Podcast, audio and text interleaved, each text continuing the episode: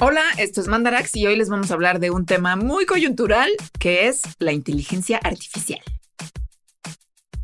Yeah, o sea, no solamente nos vamos a clavar en eso, de hecho casi no vamos a hablar de eso, vamos a hablar de qué es la inteligencia artificial y en qué ya está en nuestras vidas, aunque a veces no nos caiga el 20 de que ya estamos rodeados de inteligencia artificial. Les vamos a explicar cómo funciona y en particular nos vamos a clavar en la inteligencia artificial que es de aprendizaje de máquina, que es la que ahorita está en boca de todo el mundo y la que usa el chat GPT. Vamos a hablar de redes neuronales, que es un poco cómo se programan y cómo se desarrollan estas inteligencias que aprenden. De qué es el deep learning.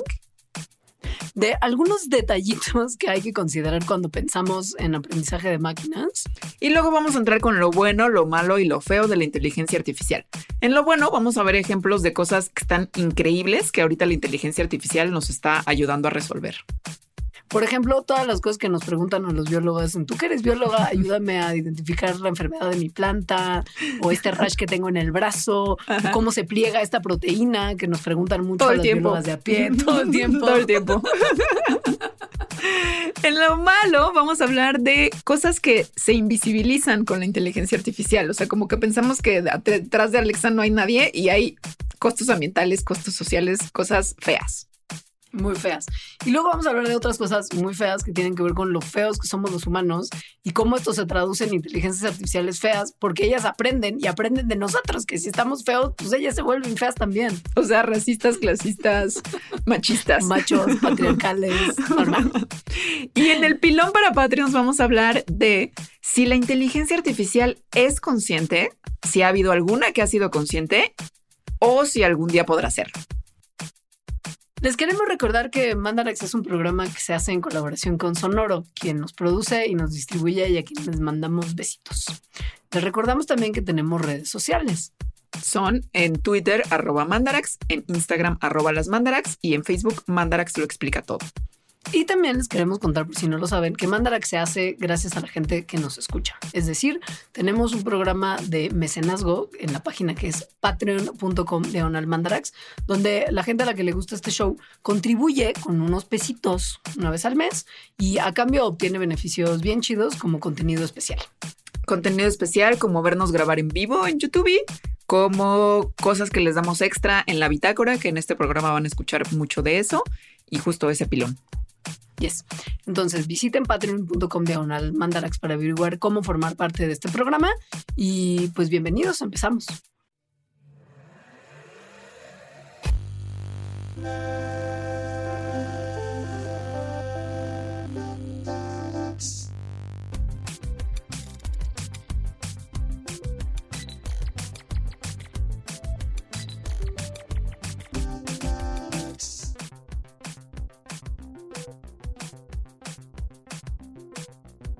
Ok, inteligencia artificial. ¿Qué es?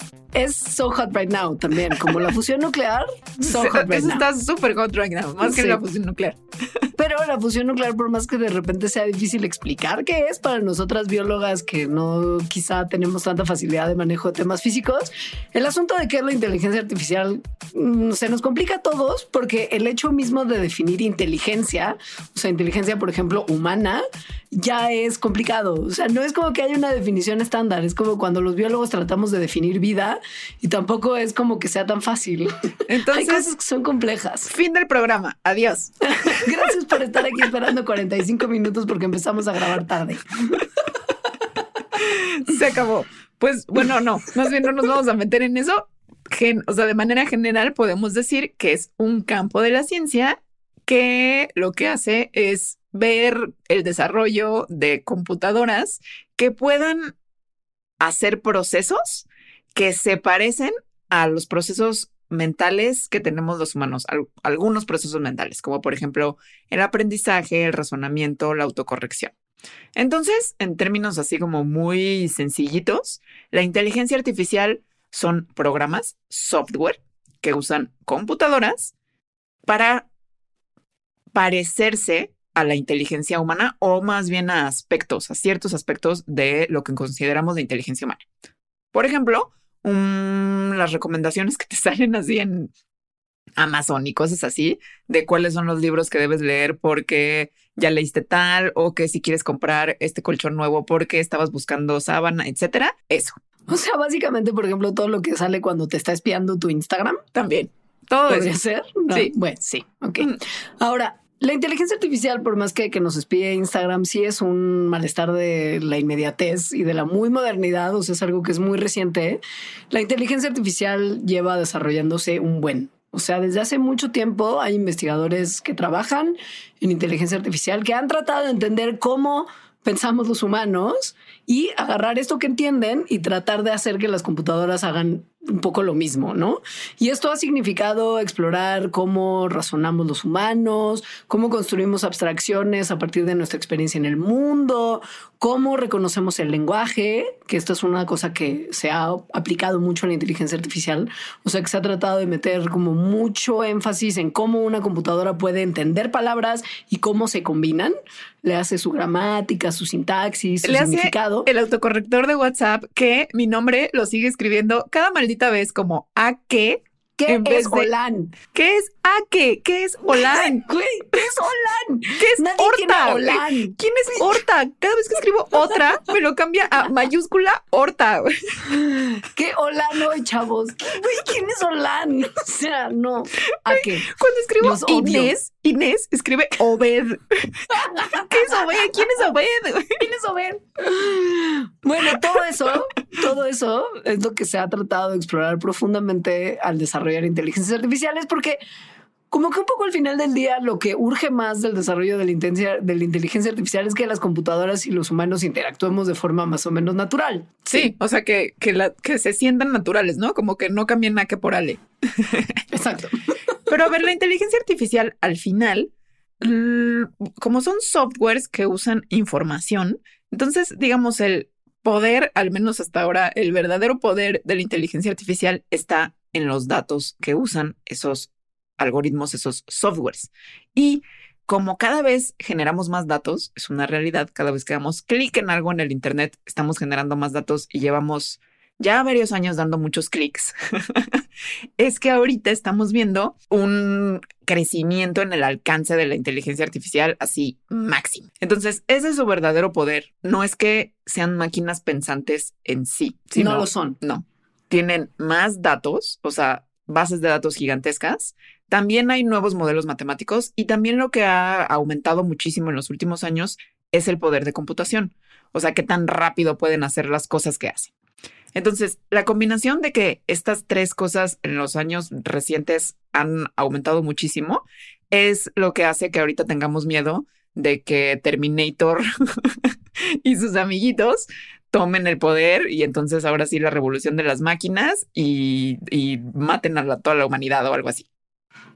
Un poco este programa lo estamos haciendo ahora porque sí, la inteligencia artificial ha estado muy en boca de todos, sobre todo a partir del surgimiento tanto de ChatGPT como de la inteligencia artificial de Microsoft, que se está poniendo muy salvaje de repente en sus respuestas. Pero para que no crean que eso es lo único en lo que hay inteligencia artificial en nuestras vidas, si no les quedó claro como el par de ejemplos que dijo Alejandra, les vamos a dar unas instancias en las que ya hay inteligencia artificial que está metida en nuestras vidas hasta la nariz. Eh, O sea, lo usamos quizá- desde hace muchísimo. Ajá, y que quizá no les había caído el 20 de que es ahí y que pues que ya llevamos, que ya llevamos en esto un rato. Por ejemplo, cuando ustedes le hablan a Siri, digo ustedes porque yo no le hablo a Siri porque Siri y yo no nos entendemos. O sea, yo le hablo a Siri no me hace caso y de repente si la tengo activada y digo, mira qué lindo perro, Siri es como de, hola, ¿necesitas ayuda? No, güey, Siri. O sea, no dije ni siquiera nada que se Tú pareciera. y yo no nos "Oye, hablamos, Siri". tú y yo no nos hablamos. Vete. Güey, ni te topo. Entonces ya la desactivé porque no quiero que de repente a la mitad de la noche yo esté soñando y Siri así como de hola. Eso ha ¿qué te pasado, ¿eh? Con yo, "Güey, gente. ¿qué?". No. Pero bueno, hablarle a Siri, hablarle a Alexa, dictarle al WhatsApp, todas esas cosas que uno hace. Una vez, por ejemplo, cuando me rompí el brazo, yo le dictaba a mi Google Chrome, a, a mi, perdón, a Google Docs para que transcribiera lo que estaba diciendo. Todos esos ¿Eso? son softwares de reconocimiento de voz y son Sí. inteligencia artificial. Ahora, Yes. otra cosa que todo el mundo hacemos diario porque no se hagan es ver Netflix o las otras plataformas, ¿no? Y las recomendaciones que te hacen estas plataformas para decirte, bueno, como viste esto, ahora te sugiero esto, etcétera, son inteligencia artificial. Si ustedes como mega así como de no para nada, yo no sé nada de streaming, ¿qué es eso? Yo no pierdo mi tiempo, yo prefiero cultivar mi Yo bajo mente. cosas del torrent. pues las, los motores de búsqueda, que tu Chrome, que tu Firefox, que tu Internet Explorer, que en paz descanse, son o sea, son motores que utilizan inteligencia artificial para cosas como rankear los sitios web, los videos, las páginas que te arrojan los resultados de tu búsqueda. Todo eso lo gestiona la inteligencia artificial. O sea, Google, por ejemplo, tiene hay bueno, inteligencias artificiales turbocomplejas que son las que permiten que arroje tan buenos resultados su motor de búsqueda. Son algoritmos como tal que tienen estos sistemas que hacen listas de prioridades de distintos factores como las palabras claves que incluyes en tu búsqueda o tu propia experiencia como usuario. O sea, por que eso, te un buen resultado en Google es cosa de la inteligencia artificial. Y además por eso si yo busco algo y tú buscas lo mismo, no nos va a salir los mismos primeros 10 eh, webs. Luego, el Waze, el Google Maps, esos apps que hacen que no nos perdamos por la ciudad y que nos dicen cuál es la mejor ruta dependiendo del tráfico que hay, son apps de navegación y son inteligencia artificial. El reconocimiento facial, que es cosa de mucho terror en muchas circunstancias, como que la policía tiene tu cara y puede reconocer gente en manifestaciones y así, todo eso lo gestiona inteligencia artificial. Y finalmente, cuando entras a una página y te dice un robot que quiere comprobar que no eres un robot, o sea, todos los filtros que hay para ver si no eres un robot o los filtros que tiene tu propio correo para ver si es spam lo que te está llegando, son inteligencia artificial. Me gusta el meme de qué tal que si lo de no eres un robot es en realidad una inteligencia artificial que está buscando hacer amigos. Ay. A mí también me gusta el de que sale Harrison Ford así en Blade Runner viendo una computadora y que se ve como es usted un robot y está como con cara de oh no. Bravo. Bravo, qué movie referencia. I'm a movie girl. Ahora, hay varias cosas como en este meme de Harrison Ford que se confunden usualmente porque más están relacionadas, que son la inteligencia artificial, la robótica, los robots como tal, y una cosa muy importante que se llama el aprendizaje de máquina. El machine learning. El machine learning como tal.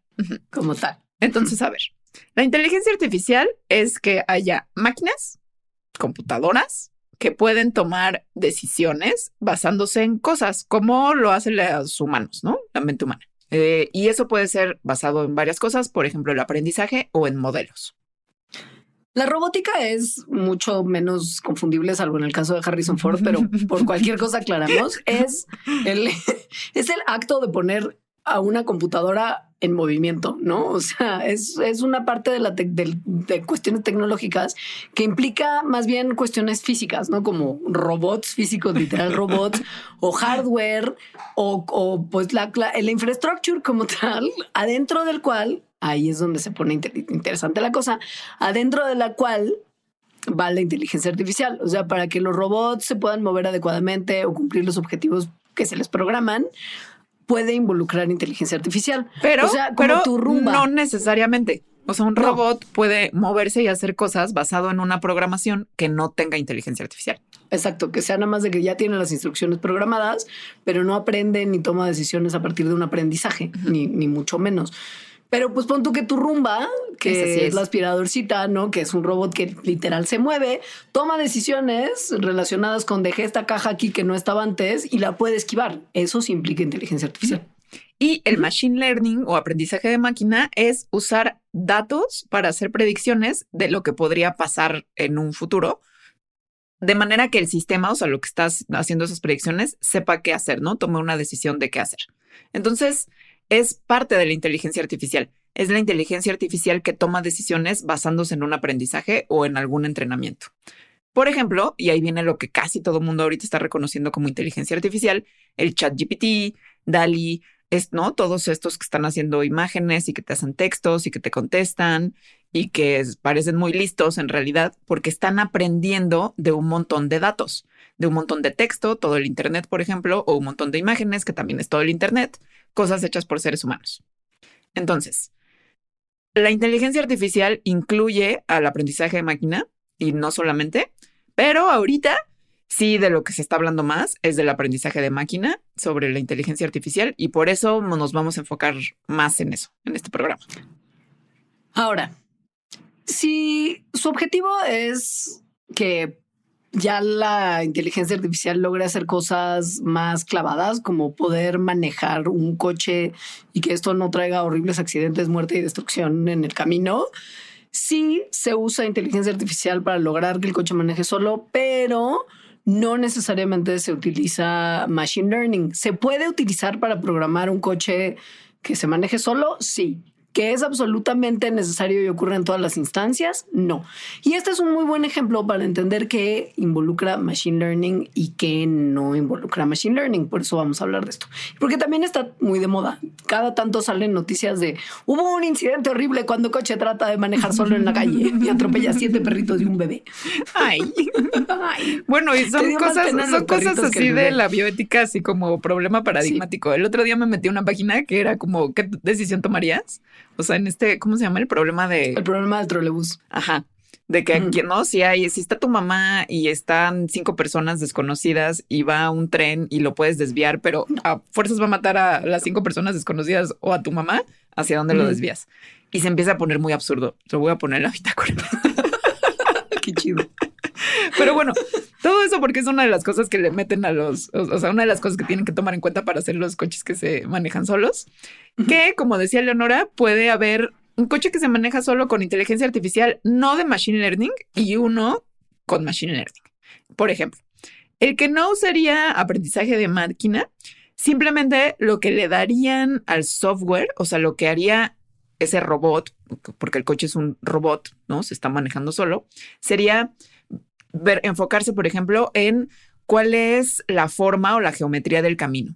Considerar cuál es la dinámica del coche, su peso, qué tan rápido se está moviendo y de esa manera calcular cómo aplicar diversas cosas que una persona aplicaría, como por ejemplo, qué tanto acelerar o qué tanto frenar, según esos parámetros que está anotando. Entonces, si se fijan, el, aquí las decisiones que está tomando la máquina están basadas nada más en modelos, la geometría del camino, la velocidad, o sea, la física, y a partir de ahí hace cálculos sobre cómo moverse. Si estamos pensando en un coche que aprende a manejarse solo vía machine learning, entonces lo que pasaría, por ejemplo, es que el robot vea cómo usamos el volante un montón de humanos y cómo movemos tantito más y la curva es más pronunciada, abrimos nuestras manos de manera distinta y esto genera un movimiento distinto en el volante y va a aprender a darle vueltecita al volante de acuerdo a qué tan pronunciada es la curva, qué hay después de la curva, etcétera, ¿no? O sea, lo que hacen es ver lo que los humanos hicieron recordarlo y en el futuro, cuando enfrenten situaciones similares, hacer lo mismo que el humano hizo en ese momento. Ahí claramente está aprendiendo de lo que los humanos hacen en determinadas situaciones. La máquina aprende, ergo, machine learning, ¿no? Tal cual. Estos algoritmos lo que usan son modelos estadísticos súper complejos para construir asociaciones que vienen de, pues sí, datos que le alimentan los humanos, sí, pero que los entrenan y a partir de ese entrenamiento ellos aprenden. Y actualmente la aproximación más, que más se usa para Machine Learning involucra un cierto tipo de software que se llaman las redes neuronales, que las redes neuronales lo que hacen es que, como lo, lo que acaba de escribir Leonora, se entrenan con ejemplos. ¿Qué es una red neuronal? No de la nuestra, ¿no? Sino de las máquinas. pues es como las nuestras, porque por algo se llama red neuronal, o sea, ¿no? Es como, a ver, no le pusieron nada que ver, nada que ver. baby que ver, baby, baby que ver. O sea, miren, es una red súper grande de conexiones que está inspirada en la forma en la que las neuronas se conectan en el cerebro. Sí, sí, tenían razón, amigos. Pero aquí, en vez de como nodos de neuronas, cada nodo en las redes neuronales del de la máquina, como tal, de la máquina cada nodo es una función matemática que está procesando la información que recibe. Entonces, entra un input de información que viaja a través de la red, guiándose por la fuerza de las conexiones y encuentra la salida adecuada, o sea, un output correcto. Por ejemplo, en un captcha de, que, que eventualmente se tiene que entrenar para ver cuántas imágenes de este hexágono son un perro, ¿no? Entonces estás entrenando tu red neuronal para ver qué imagen es un perro. Entonces, Tienes que meter la información suficiente que viaje a través de la red y que te arroje la respuesta, ah, esta imagen es un perro. ¿Ok? Esa es como la, la estructura base. Y cuando hay muchas capas de procesamiento entre los datos, o sea, lo que le estás metiendo y lo que está saliendo, el resultado del output, a eso se le llama el deep learning. Lo deep, lo profundo, es que hay muchas capas, justamente. Entonces, cuando llegan las conexiones en el deep learning, a cada nodo se le asigna un peso, como un numerito, ¿no? Como un, sí, un, numerito que le llaman el peso. Entonces, cuando la red está activa, el nodo recibe como diferentes datos que tienen diferentes pesos o diferentes números y cada uno de estas conexiones se multiplica por su peso, por el peso que le dio el mismo sistema, que es más o menos como cuando nuestras neuronas reciben información de distintas neuronas e integran esa información. Mientras más información estén, la misma información recibiendo diferentes neuronas, pues le dan más peso. Eso lo, es algo así más o menos lo que hace también la red neuronal de la máquina. Y entonces junta todos estos resultados y de esa manera decide los, o sea, qué es el output que va a dar. Los outputs que tengan más peso es lo que va a salir, ¿no? Es, es lo que sale. Entonces, mm, otra vez, ¿no? Si le estás diciendo al chat GPT o a DALI o a algo que hace imagen, más bien, eh, hazme una imagen de un perro, entonces recopila un montón de imágenes de perros y no perros, en realidad, que hay en la web, pero que están asociadas, por ejemplo, con la palabra perro. Y les como em- cuando usted hace como chiste y dice, ah, perro, y pone la foto de un así vato bien Exacto. bichote. Entonces, esas también están ahí, ¿no? pero le empieza a dar más peso, pues, a las que son similares, o sea, los inputs que son similares y que está teniendo, de manera que el output está basado en eso, en esos pesos más fuertes de la información que recibió si la imagen de A ah, perro del bellaco así máximo no pasa por el peso mínimo que la red pide para decir si esto es un perro de verdad y no un perro, entonces no se entrega como resultado. Y no un gnomo. Oblígame, perro. Claro. Ahora, poniendo esto en el ejemplo de la rumba, que es un objeto mágico, me parece mágico. Yo no lo uso, pero entiendo que es mágico. Yo, yo aspiro por él porque es un objeto caro.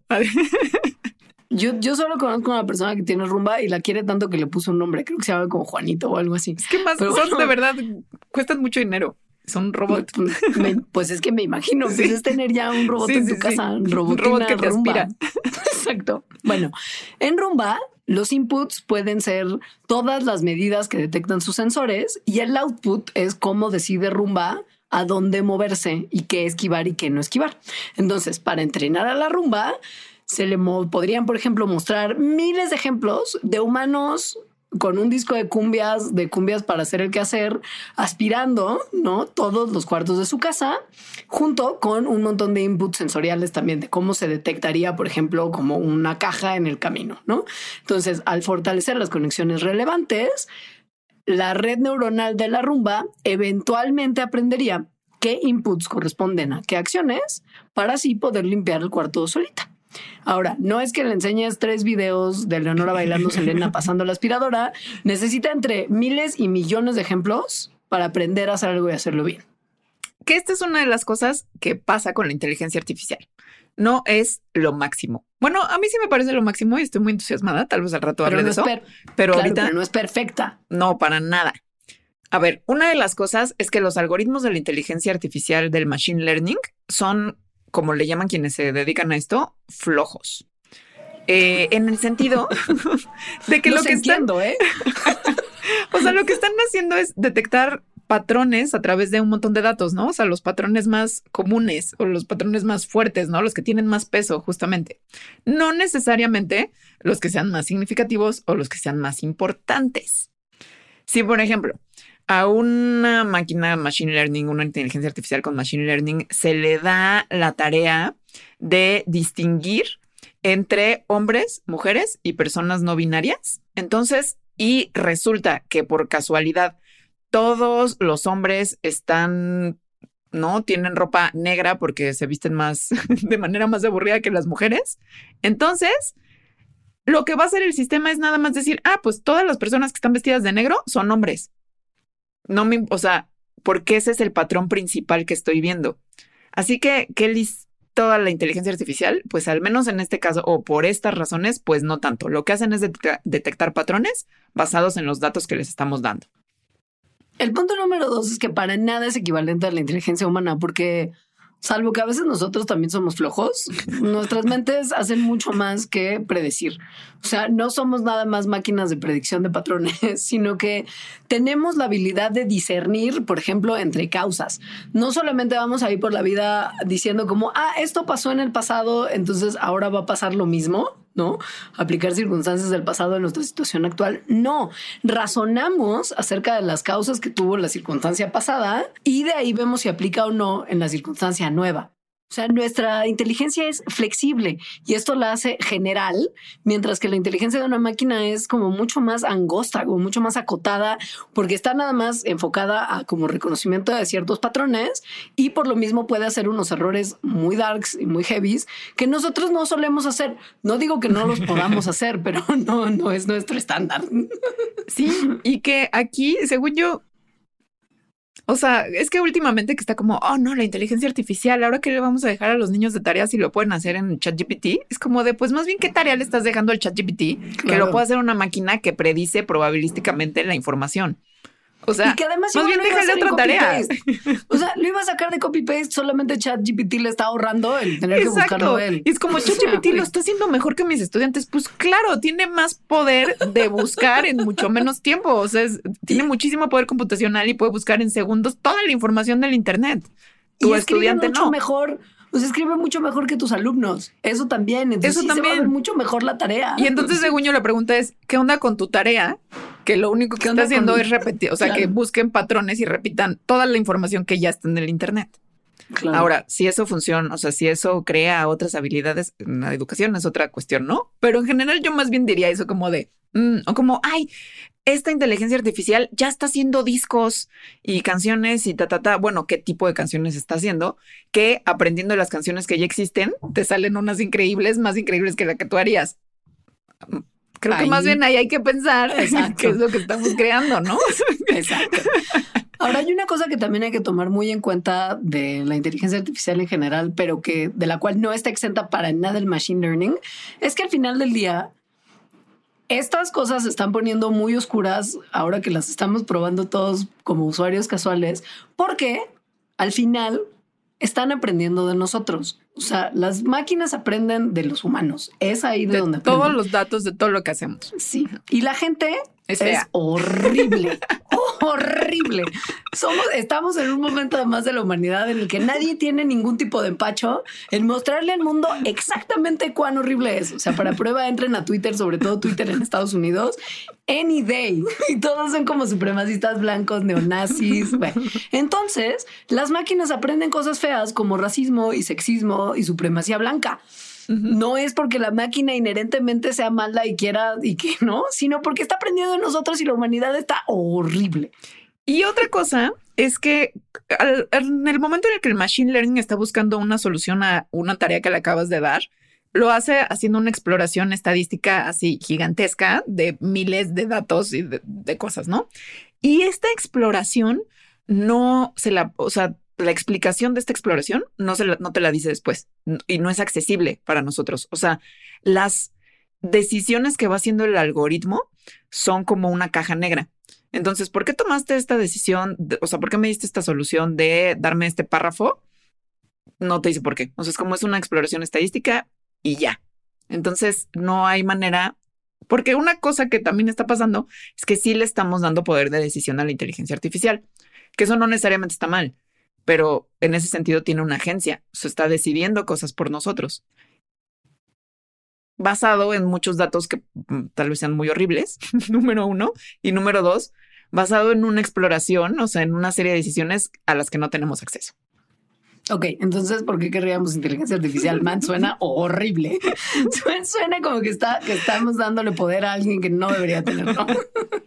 bueno, sí es importante porque las computadoras son mucho mejores que nosotros para agarrar muchísima, sí, sí, sí, sí, sí, información y sintetizarla. Nosotros somos buenos para ver un par de cosas al mismo tiempo y, y ya, no damos más. Entonces, pues las computadoras sí son mucho mejores que nosotras cuando tienen que enfrentarse a un millón de documentos y tratar de encontrar patrones en, ese millón de documentos, pues sí lo van a hacer mejor ellos que nosotros. Y en muchos casos, porque sí vamos a hablar de cosas buenas de la inteligencia artificial muy pronto, ahora en este programa, eh, puede ser de utilidad sobre todo y esta parte es fundamental, cuando trabajan en cooperación con seres humanos. No nada más como, ah, pues decide tú sola máquina, ¿no? Sino que sí hay interacción con nosotros. O sea que después un humano checa, ah, sí, o sea, esto sí tiene ah, sentido basado en mi experiencia o no tiene sentido. Por ejemplo, les vamos a dar justo en el siguiente momento de este programa lo bueno de la inteligencia artificial. Varios ejemplos, y hay más, de cosas que sí están chidas que hagan las máquinas por nosotros porque las hacen mejor como aspirar. Probablemente. que yo seguro, yo aspiro terrible. Pero bueno, si te, parece, hacemos una pausa aquí para que la gente sepa que viene algo bueno y no algo terrible después de esta pausa. Patreon.com diagonal mandarax. Suscríbete desde un dólar al mes para acceder a la grabación en vivo, contenido extra, merch, participación en la elección de temas y muchos beneficios más de la comunidad Mandarax. Patreon.com Diagonal Mandarax. Cosas buenas que hacen ya las inteligencias artificiales. Que, o sea, ya no nada más hacerte tu tarea, como que ahora ChatGPT es el nuevo rincón del vago, ¿no? Cosas más grandes. Hubo un montón de gente muy ofendida porque después de que salió ChatGPT, luego, luego salió como alguien desarrollando ah, una app para que detectaran si venía de ChatGPT tu tarea. Y el estudiantado fue como de ¿qué? Pues, sí, maldita sea. De la libertad. Es como, güey, no copies tu tarea, es tu tarea. Pero a ver, no, no, no. En la agricultura, en la agricultura pasan un montón de cosas todo el tiempo desde hace 10.000 años. Y una de esas cosas que pasan son que hay la plaga como tal, la infección como tal, la enfermedad como tal, que van y le preguntan a los biólogos y a las biólogas, ¿mi plantita por qué tiene la hoja amarilla? Bueno, quién sabe. Manitas de, manitas de, no lo sé. Estas cosas, o sea, plaga, infección, enfermedad de las plantas, son uno de los principales problemas de la agricultura y tienen que ver muchas veces con el clima.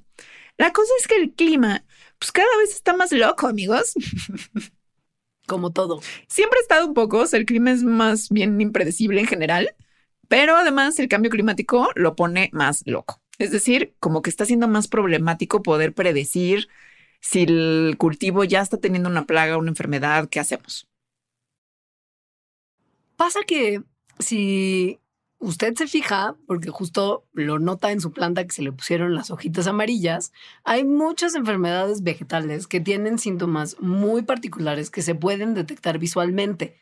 Así que si tú tienes un dron o un satélite que toma imágenes de tu campito, pues puedes tomar imágenes muy vastas de campos muy grandes y si corres estas imágenes por un programa de buena inteligencia artificial que pueda diagnosticar eficientemente enfermedades de tus plantas, que son esas que tienen síntomas visibles, pues fácilmente puedes localizar la planta infectada y arreglar la situación en vez de perder todo tu cultivo se pueden, gracias a inteligencias artificiales, detectar cambios de color de las hojas, de las flores, de las frutas, los tamaños y formas de las frutas, que igual también hay enfermedades que cambian como las formas de las hojas y así, pues esto lo puede analizar una inteligencia artificial y te puede ayudar a tomar acciones antes de que la cosa se vuelva epidémica y pierdas todo tu cultivito.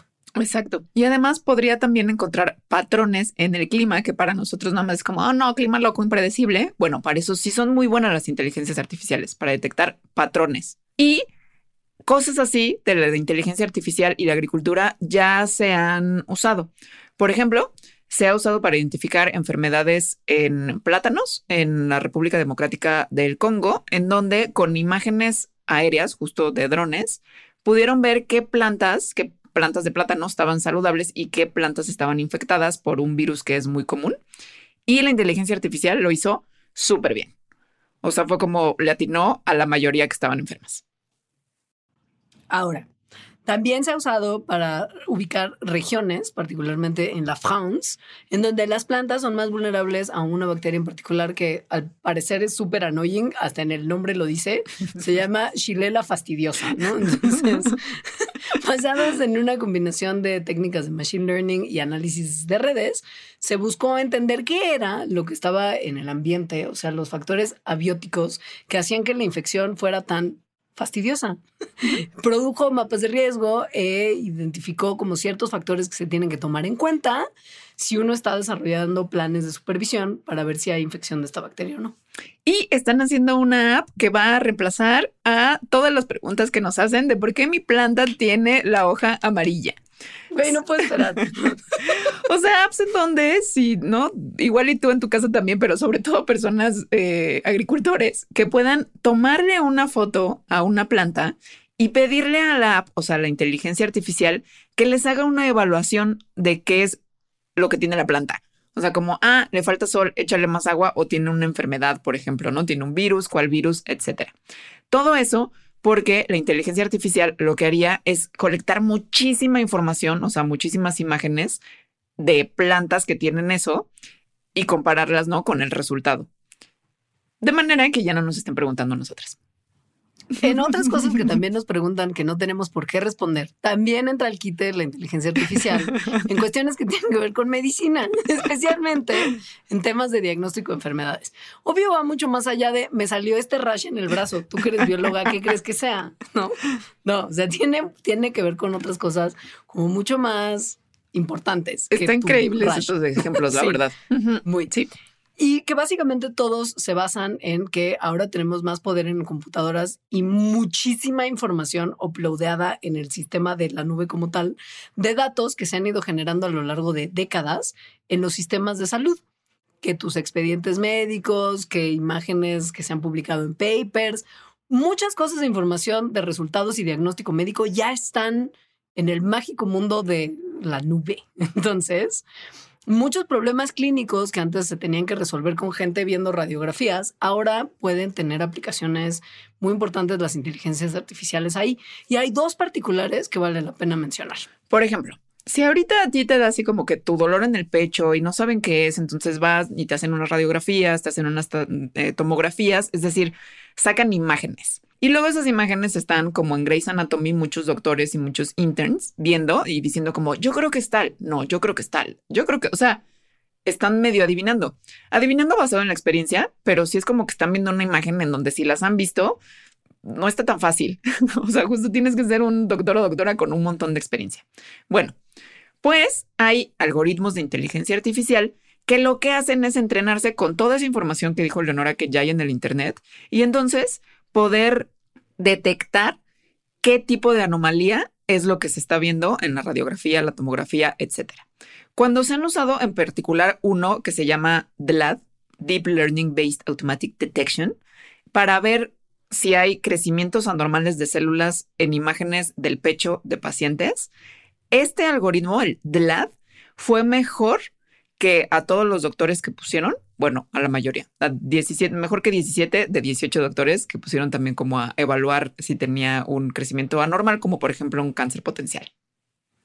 El otro ejemplo que ya también se vio que arrojó unos resultados bien perrones viene de investigaciones que ha hecho la subdivisión de Google de cuidado de la salud basada en inteligencia artificial, que creó un algoritmo que se llama Lina, por Lymph Node Assistant, que es de Machine Learning, y que lo que estaba aprendiendo era analizar muestras de tejido para identificar tumores cancerígenos metastáticos de cáncer, de mama particularmente, que se obtenían de biopsias de nódulos linfáticos. Es súper específico, sí, pero lo que podía identificar este algoritmo que los humanos no podían identificar porque son cosas que literal son indetectables por el ojo humano eran regiones sospechosas de estas biopsias que al tener la información suficiente podía clasificar como cancerígenas o no cancerígenas de manera correcta el 99% de las veces.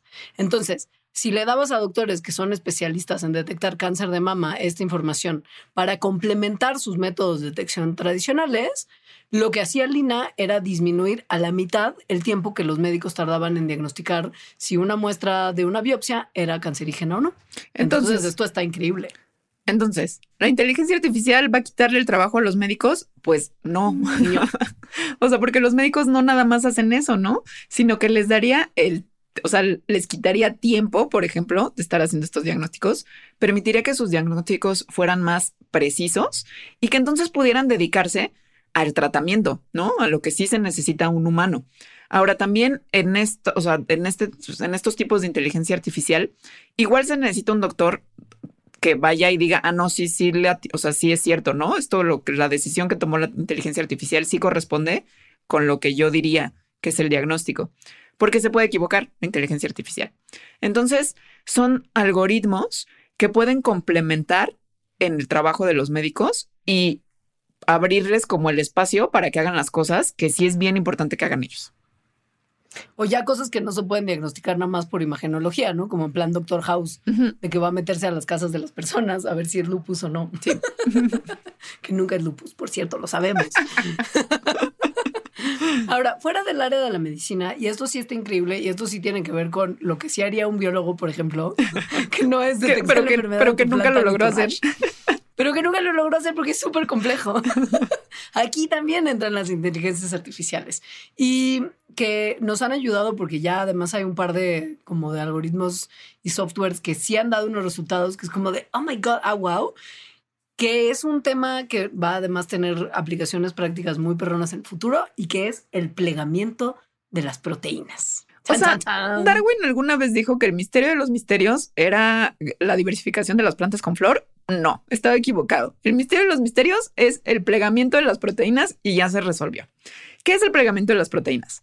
Es saber cómo es la estructura tridimensional, o sea, cómo se ve tal cual así en el mundo la proteína a partir de su código genético o código de aminoácidos, ¿no? Ya ven que, los, que en realidad el código genético se traduce en aminoácidos y eso hace una proteína. Es súper difícil. O sea, y dirán, bueno, ¿por qué no le toman una foto a la proteína y ya, no? Bueno, sí se puede con métodos experimentales, justo que es como más o menos tomar una foto, pero son súper costosos y súper tardados. En cambio, saber el código genético o la cadena de aminoácidos de una proteína es bien fácil. No más que te quedas con la cadena de aminoácidos y eso no te dice nada de cómo la proteína, o sea, de cómo esa cadena de aminoácidos se va a doblar, se va como a plegar en sí misma para hacer una estructura tridimensional. Esto de la estructura tridimensional se preguntarán ustedes, bueno, pero ¿qué nos importa en realidad? Que haga lo que quiera esa cadena de aminoácidos X y Y. Bueno, no. Saber esta estructura es importantísima porque esto nos va a ayudar a entender sus cualidades, su función, con qué moléculas interactúa, un buen de cosas que después nos van a ayudar a, qué sé yo, desarrollo de fármacos, entender enfermedades.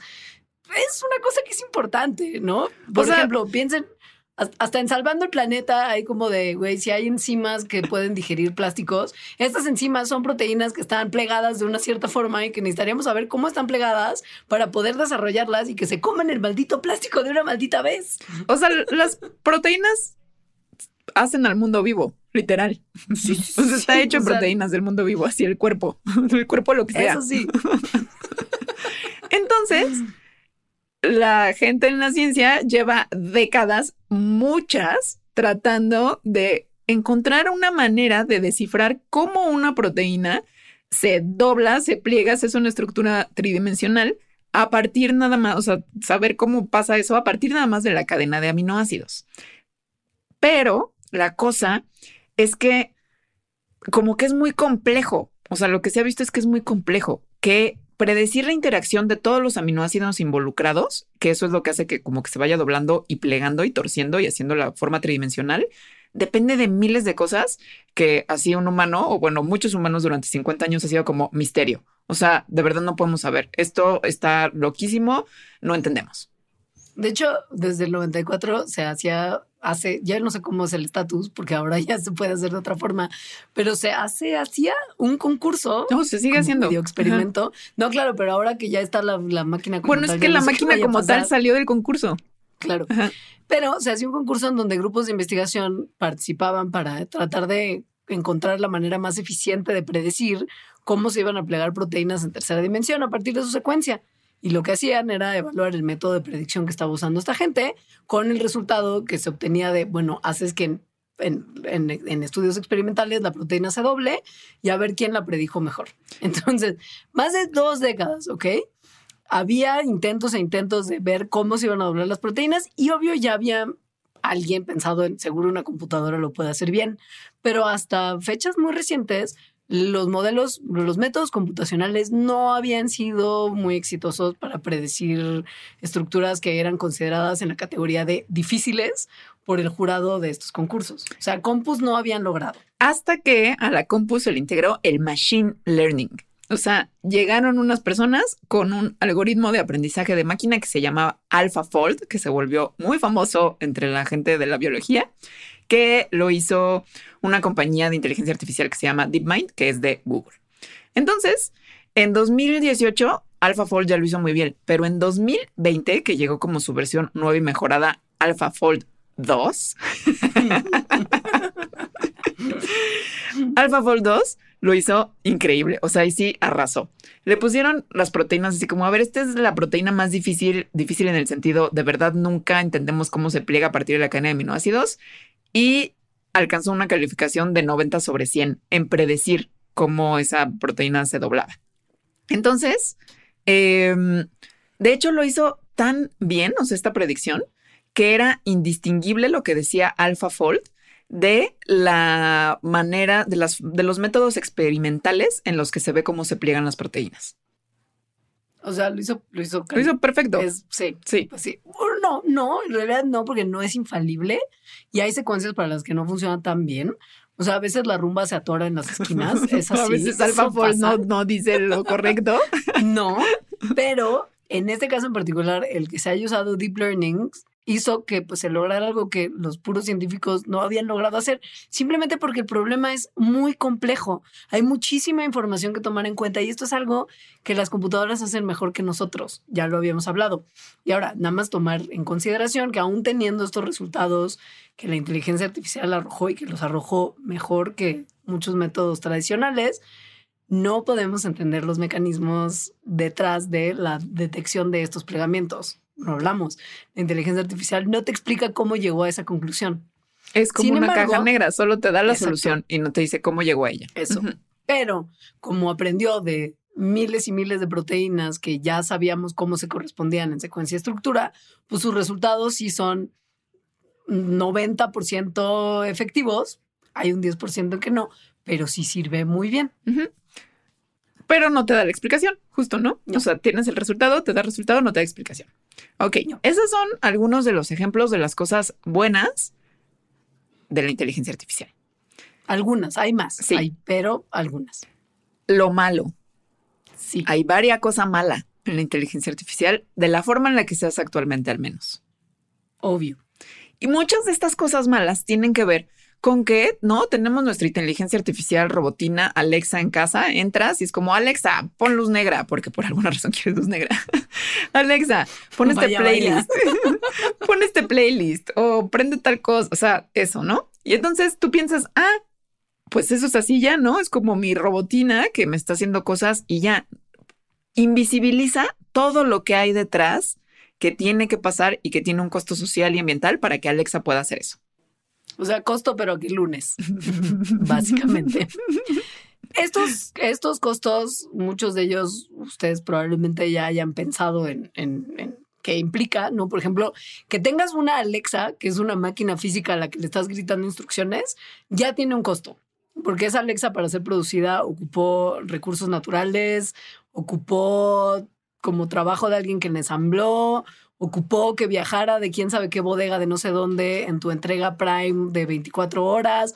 Ya hubo un costo para que esa Alexa exista. Entonces, pero pues, además, para empezar, ya. Claro, pero además no es un costo.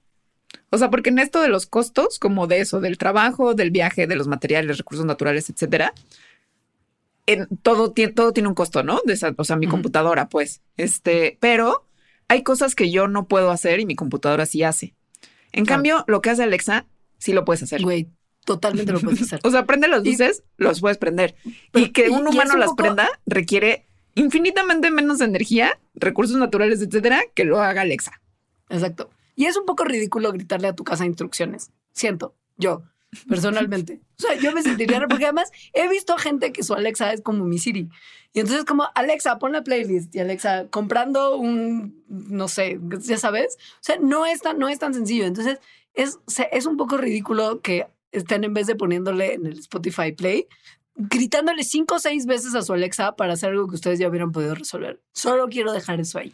Entonces, los recursos materiales, agua, minerales, energía, la labor humana, esclavos en Bangladesh, ensamblando este tipo de cosas, y los datos que están sacando de todos nosotros son tres procesos que algunas personas que reflexionan sobre la inteligencia artificial llaman procesos extractivos que son requeridos para que esas inteligencias artificiales que hacen lo mismo que tú podrías hacer, lo hagan.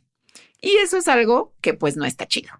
Los recursos materiales no los vamos a mencionar porque ya son muy obvios, un poco creo que más que los demás, pero vamos a poner un poquito el dedo en el renglón de qué es la parte de labor humana, que no es nada más alguien tratando de sacar litio para tu batería en una mina horrible en condiciones terribles, sino, por ejemplo, ¿qué hubo con la labor que se hace para que las inteligencias artificiales se puedan entrenar, ¿no? Hay como mucho que está pasando ahí para que pon tú que ese captcha que te permite decirle a la computadora que no eres un robot y poder entrar a tu mail. Esos captchas han sido alimentados, o sea, las imágenes que las forman han sido alimentados durante miles de horas por gente, por gente nosotros, que alimenta por las nosotros. redes neuronales. Nosotros, a nosotros nadie nos paga por hacerlo, pero No. hemos pasado miles y miles de horas entrenando esas inteligencias artificiales. Son horas que, que nadie nos va a regresar. Y además, no sé si se han dado cuenta, pero justo estos de las imágenes de prueba que no eres un robot y dime en cuál de estos cuadritos hay un camión, siempre son cosas viales. Casi Recuérdenlo. siempre, sí. No, siempre. Son puentes, peatones, motos, camiones, eh, signos de stop, cosas así. Mm, Porque están entrenando la inteligencia artificial para manejar coches. Con nuestra labor no pagada. Pero bueno, eso es lo de menos. Porque hay otra labor humana de entrenamiento para la inteligencia artificial que no es gratis, se paga, pero se paga muy mal y es horrible. Pero horrible. Facebook. En realidad cualquier red, red social, pero tomemos de ejemplo a Facebook, donde puedes subir imágenes y que tu gatito y no sé qué. Bueno, hay gente más, mucho más trastornada que nosotros, que lo que sube a Facebook son imágenes de cosas espantosas. Violaciones, eh, homicidios, abuso sexual. no sé, ya no lo voy a seguir nombrando porque son cosas muy horribles, pero se podrán imaginar. Y el algoritmo de Facebook, que es una inteligencia artificial, decide rapidísimamente, en muchos casos, luego a veces se le va, si eso es aceptable o no para subir, ¿no? Desnudos, cosas así. Bueno, pues detrás de eso tuvo que haber habido una persona que entrenara, bueno, muchas personas más bien, que entrenaran al algoritmo y que lo siguen entrenando en realidad. O sea, se les llama moderadores de contenido, eh, que su trabajo básicamente es ver este tipo de imágenes ocho horas al día y decidir en pocos segundos si eso es aceptable o no para entrar a Facebook y con eso entrenar al algoritmo. Entonces, estas personas están outsourceadas generalmente en países de África, en países de Latinoamérica, en la India, en Bangladesh, o sea, países pobres. Se les paga bien poquito y tienen un montón de consecuencias en su vida bien horribles, como depresión, ansiedad, síndrome de estrés postraumático, porque están expuestas ocho horas al día a decidir sobre un contenido espantoso. Y además se les castiga si no lo detectan rápido, porque lo que importa en este tipo de chambas a veces es la, la premura, ¿no? Entonces, por si fuera poco esto de que están en un ambiente horrible de trabajo, viendo cosas horribles, mal pagados todo el día, sin ningún tipo de apoyo para su salud mental, en casos como gente que es contratada por Meta, que opera Facebook, Instagram, WhatsApp, etcétera, en Kenia, están siendo monitoreados por software de vigilancia así súper específico que le sirve para asegurarse a la gente de Meta que los contrata a que los trabajadores tomen decisiones sobre si un video es violento o no dentro de los primeros 50 segundos de ese video, independientemente de qué tan largo sea o qué tan perturbador sea. Entonces tienen un minuto para traumatizarse, decidir si es lo suficientemente traumático o violento para que pase o no pase. Y si no lo logran en ese tiempo, porque güey, es tan horrible lo que están viendo y se les fue a apretar el botón de sí o no, entonces se les castiga. O sea, como si, no fuera suficientemente angustiante de otra forma. Entonces, hay más ejemplos horribles, no nada más de Facebook y de, videos, sino, por ejemplo, las personas que están detrás del trabajo en Amazon, que mucho del trabajo en Amazon sí lo hacen inteligencias artificiales, pero también hay personas en, los, en los, ¿cómo se llaman? Donde guardan las cosas en Amazon, en las bodegas, haciendo trabajo gacho, que ese no lo vamos a contar aquí, sino se los vamos a poner en la bitácora.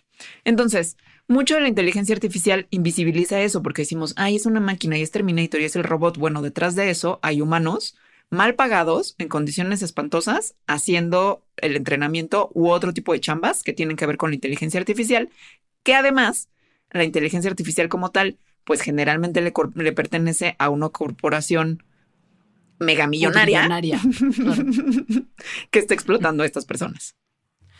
Pasando a la cuestión ambiental, porque hay mucho de eso, se ha medido el consumo energético del entrenamiento de redes neuronales de inteligencia artificial y es grotesco. o sea, un estudio que midió cuánto tomaba de energía entrenar a cuatro redes neuronales que se usan para, para, como para inteligencias artificiales que procesan lenguaje, vio que cada una diario consume al, para ser entrenada nada más al día el equivalente en dióxido de carbono de 125 viajes de la ciudad de Nueva York a la ciudad de Beijing en avión.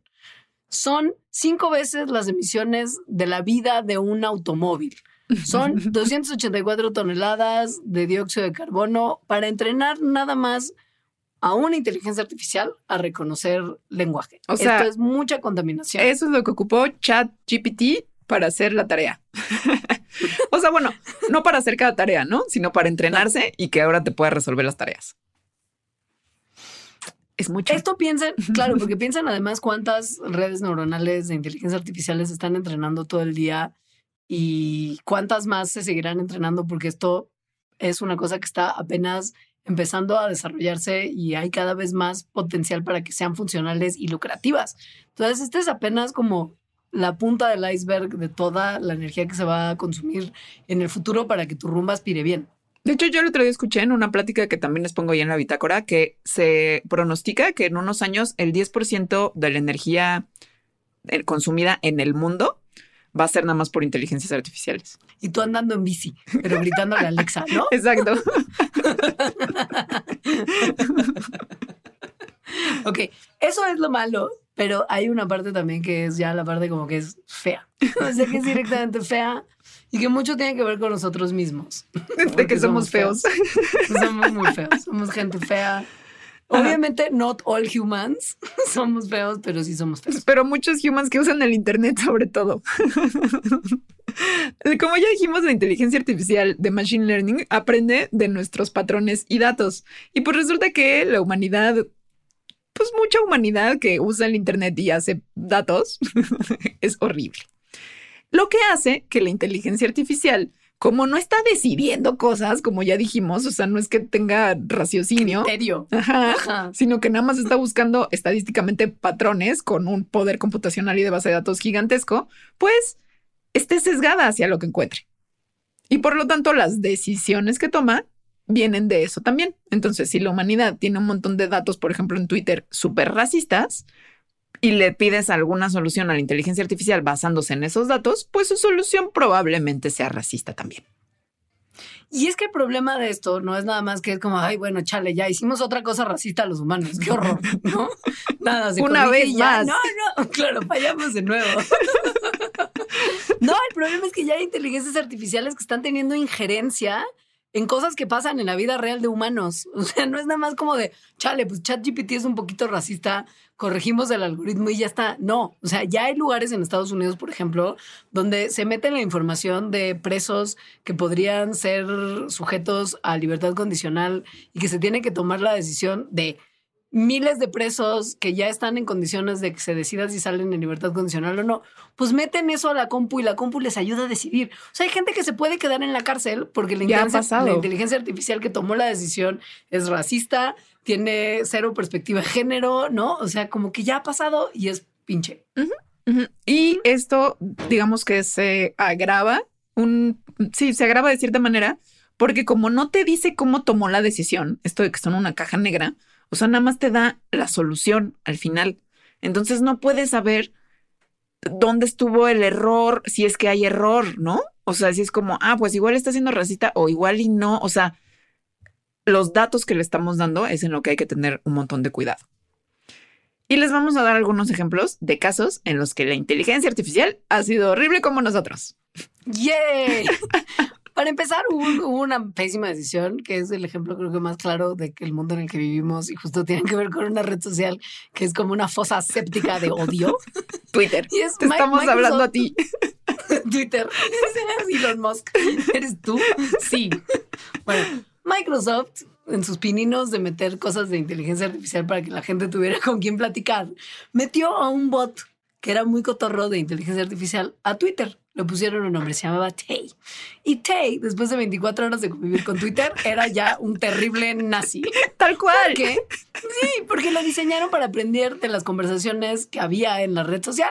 Entonces, en corto, se volvió súper racista. Y nazi. Súper racista, pero. Y nazi, tal cual. Sí, nazi, nazi. Sí. Trompista. Decía como cosas como Hitler tenía razón, odio a los judíos y otras cosas como pro-Trump, súper racistas, terrible. Entonces Microsoft fue como de agarró el USB donde estaba el código de Tay, lo tiró al excusado y le jaló así. Porque no estaba bien lo que se había convertido. No, no estaba bien lo que le preguntaba si te decía. La cosa es que, pues bueno, ese fue un experimento, duró poco, igual te contestó algo feo, pero no tomó una decisión como que tuviera repercusión en si te están dando un seguro médico o no. Y esto sí ha pasado.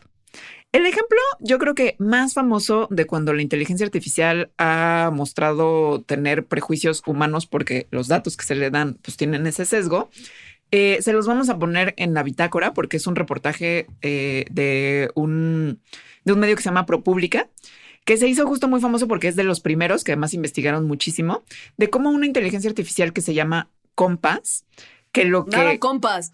Su nombre Cero es muy compas. engañoso, no es para nada compas. No, que lo que hacía era decidir si a personas que habían cometido un crimen, se- cuál era la probabilidad de que lo volvieran a cometer, de manera que les dieran como sanciones cuando estaban como en ese primer crimen, ¿no? Em, es decir, cuál era la probabilidad de alguien para reincidir, así es como se le llama. Pero, pues como generalmente en Estados Unidos a las personas que son negras se les condena más fuerte y tienen mucho más prejuicios, pues entonces Compass también fue así. Y las predicciones que daba era que las personas negras tenían 45% más de que Compass dijera que podían reincidir que las personas blancas, que solo tenían el 23%. Es decir, el doble le daba de reincidencia a las, a las personas negras. Cuando lo que se veía en los datos, o sea, al final que como que revisaron, es que esos eran falsos positivos. O sea, que Compass estaba equivocando y estaba siendo racist. Compass no es la única IA que ha sido racista. Hay también un algoritmo que se llama Predpol, que se usa en muchos estados alrededor de Estados Unidos y que es un algoritmo diseñado para predecir dónde y cuándo se van a cometer crímenes para tratar, o sea, tiene como un objetivo obviamente que es el tratar, y mira qué ironía, de reducir los sesgos humanos en la toma de decisiones por parte de la ley. Pero en 2016, un equipo que, anal- que analiza datos para proteger los derechos humanos encontró que Predpol podía decirle a la policía erróneamente que fuera a echarle ojo a ciertas colonias donde iba a haber muchísimo crimen, donde en la realidad, en la vida real fuera del algoritmo, no había tanto crimen. ¿No? Por ejemplo, investigadores metieron una simulación de como o- ofensas de drogas en la ciudad de Oakland, en California, a Predpol. Y Predpol mandaba seguido a oficiales de la, de la ley a checar colonias donde había una alta proporción de gente de minorías raciales. Independientemente de si en esas colonias había o no crimen en la vida real. Solamente detectaba uh, latinos y negros y mandaba directo para allá. y ellos así en suburbios súper familiares, así de aquí no ha roto un plato nadie en meses. Era como, ¿por qué está la policía checándonos? Porque es racist. Porque es racist y lo que después investigaron unas personas de la Universidad de Utah con Ed, con Predpol, es que lo que estaba usando Predpol, esto no se los dijo Predpol, porque como ya les decimos, no dicen nada de cómo lo lograron, ¿no? Pero estas personas vieron y lograron investigarlo y vieron que el software de lo que estaba aprendiendo era de los reportes de la policía en vez de los de las tasas de crimen. Entonces la policía pues, tenía la tendencia a levantar más reportes en las colonias de minorías raciales, a pesar de que no hubiera crímenes ahí. Entonces Predpol empezó a crear como un loop de retroalimentación que nada más, que lo único que estaba haciendo era exacerbar los sesgos raciales, porque entonces mandaba a más policías a esas colonias y entonces se levantaban más reportes, eso informaba a Predpol y entonces Predpol los mandaba más, etcétera. O sea, Predpol, you had one job y justo hiciste todo lo contrario. es que sí lo hizo, el problema es ese, ¿no? Ajá, sí, lo hizo. En más casos de racism, vamos a seguros médicos, porque en octubre de 2019 unos investigadores encontraron que un algoritmo que se usa en más de 200 millones de personas que van a hospitales estadounidenses para predecir qué pacientes van a necesitar más salud, o sea, como más cuidado de la salud, favorecía a pacientes blancos por sobre pacientes negros, aun cuando la raza de la persona que estaba yendo a pedir cuidado de la salud no era una variable que el algoritmo contemplara. O sea, lo que se contemplaba, por ejemplo, era un historial de cuánto había costado el cuidado de la salud en la vida de esa persona y a partir de ahí se tomaban decisiones. Y es cuando la cosa se pone muy interesante, porque históricamente los pacientes negros tienen menos gastos de cuidado de la salud en promedio que los pacientes blancos que tienen las mismas condiciones, porque probablemente tienen menos dinero, menos acceso a seguros médicos, no, y porque van menos al doctor y menos al hospital. Y porque hay estos estudios de que cuando van al doctor, como también en el caso de las mujeres pasa, los doctores ante la misma, lo mismo que les estén diciendo, como me duele aquí, del 1 al 10 me duele el 7, hay seguros porque estás loca. Ajá, vete a tu casa, no te está pasando nada. Los doctores tienden, en general, a subestimar lo que están diciendo pacientes de minorías que lo que están diciendo pacientes blancos, básicamente. Entonces no los atienden, los mandan a su casa, en el expediente de esas personas no entra que, que hubo ese cuidado de la salud y entonces hay un sesgo terrible de ver a quién se le debe de priorizar el cuidado de la salud por sobre otras personas. El que claramente lo necesita más porque lo ha recibido más, al que lo necesita menos y entonces hay un sesgo terrible. Y pues no solo hay obviamente de discriminación en la inteligencia artificial por raza, también hay de género, porque el mundo es así. hay mucha, eh, solo les vamos a contar de una, en la que em, Amazon eh, utilizó una inteligencia artificial para contratar a gente. O sea, dijo, bueno, para quitarnos de los sesgos que tenemos nosotros, los señores, tenemos nuestra inteligencia artificial. Y resultó que esta inteligencia artificial pues seguía teniendo el mismo sesgo contra las mujeres. Lo que hacía la inteligencia artificial es que basado en el, o sea, aprendió del número de currículums que le habían mandado a Amazon en los últimos 10 años. Y como más hombres le habían mandado currículums a Amazon que mujeres, la inteligencia artificial dijo, ah, pues entonces hay que priorizar a los hombres. Esto es un patrón que estoy viendo. Y eso es lo que empezó a hacer al tomar decisiones sobre a quién contratar y a quién no. Ok. Como conclusión, es bueno que las inteligencias que las inteligencias artificiales no estén tan chidas todavía sugiere que no estamos cerca del de Skynet y que, y que alguien nos tenga que salvar de Arnold Schwarzenegger. Por esas razones, quizá por otras sí, pero por esas razones todavía no. Sin embargo, y esta es como la parte de la moraleja de todo el asunto, es que las cosas igual no se ponen feas por ahí, pero se pueden poner muy feas de otras formas y que lleguemos a una especie de apocalipsis del horror de la inteligencia artificial, que no implique que las máquinas nos maten, pero que la inteligencia artificial esté haciendo cosas feas porque nosotros somos feos. Sea, Entonces, esté, moraleja esté es- reforzando nuestros mismos patrones que, Claro. que, no es- que, que no están haciendo nada de bien al mundo.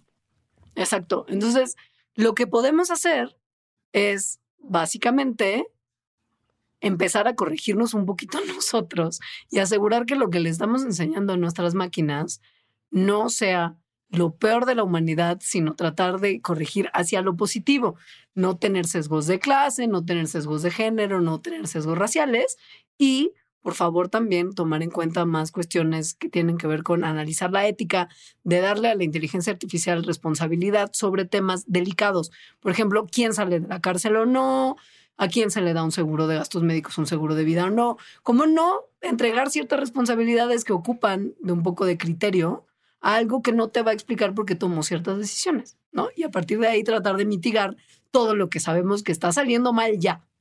A mí me entusiasma mucho, la verdad. O sea, también la cosa es que la inteligencia, el campo de la inteligencia artificial se ha acelerado muchísimo más rápido de lo que se pensaba que se iba a acelerar por las personas que se dedican a eso en los últimos cinco años. O sea, es como de, ok, ya tenemos esto y no sabíamos que lo íbamos a tener, ¿no? Pensamos que lo íbamos a tener en 15 años, algo así.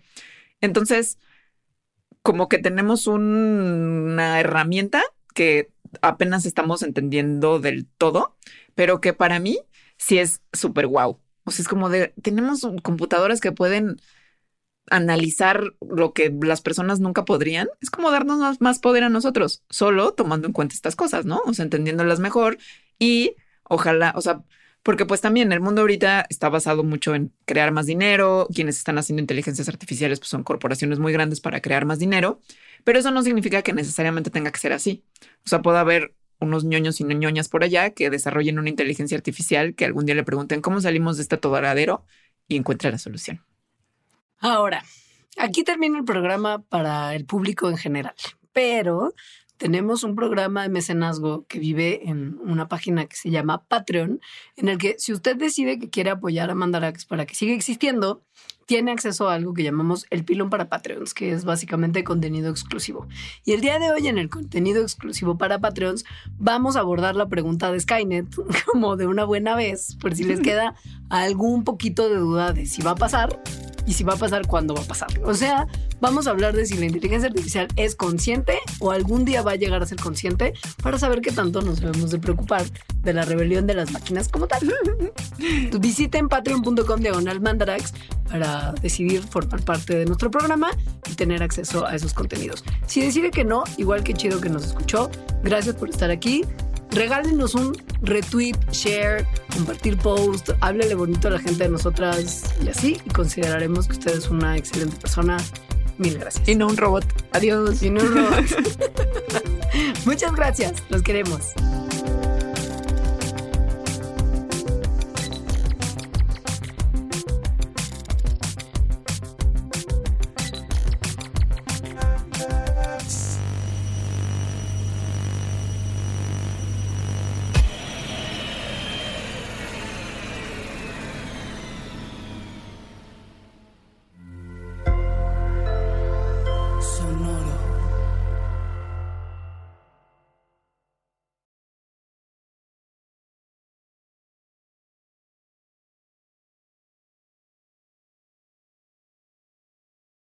Top Expansión Tecnología. Gadgets. Lanzamientos, reportajes y el negocio de las tecnológicas. En 10 años, el metaverso aportará 5% al PIB de Latinoamérica. Internet ha representado muchos cambios para el mundo y la religión no se ha escapado de ello. Los mexicanos cada vez tenemos casas más tecnológicas. Todo en menos de 5 minutos. Top Expansión Tecnología. Xbox tiene una nueva multa. Adam Mosseri, director de Instagram. Top Expansión Tecnología. De lunes a viernes. A partir de las 6 de la mañana. I'm Victoria Cash. Thanks for calling the Lucky Land Hotline. If you feel like you do the same thing every day, press 1. If you're ready to have some serious fun for the chance to redeem some serious prizes, press 2. We heard you loud and clear. So go to LuckyLandSlots.com right now and play over 100 social casino-style games for free. Get lucky today at LuckyLandSlots.com. Available to players in the U.S., excluding Washington and Michigan. No purchase necessary. VGW Group. Void prohibited by law. 18 plus. Terms and conditions apply.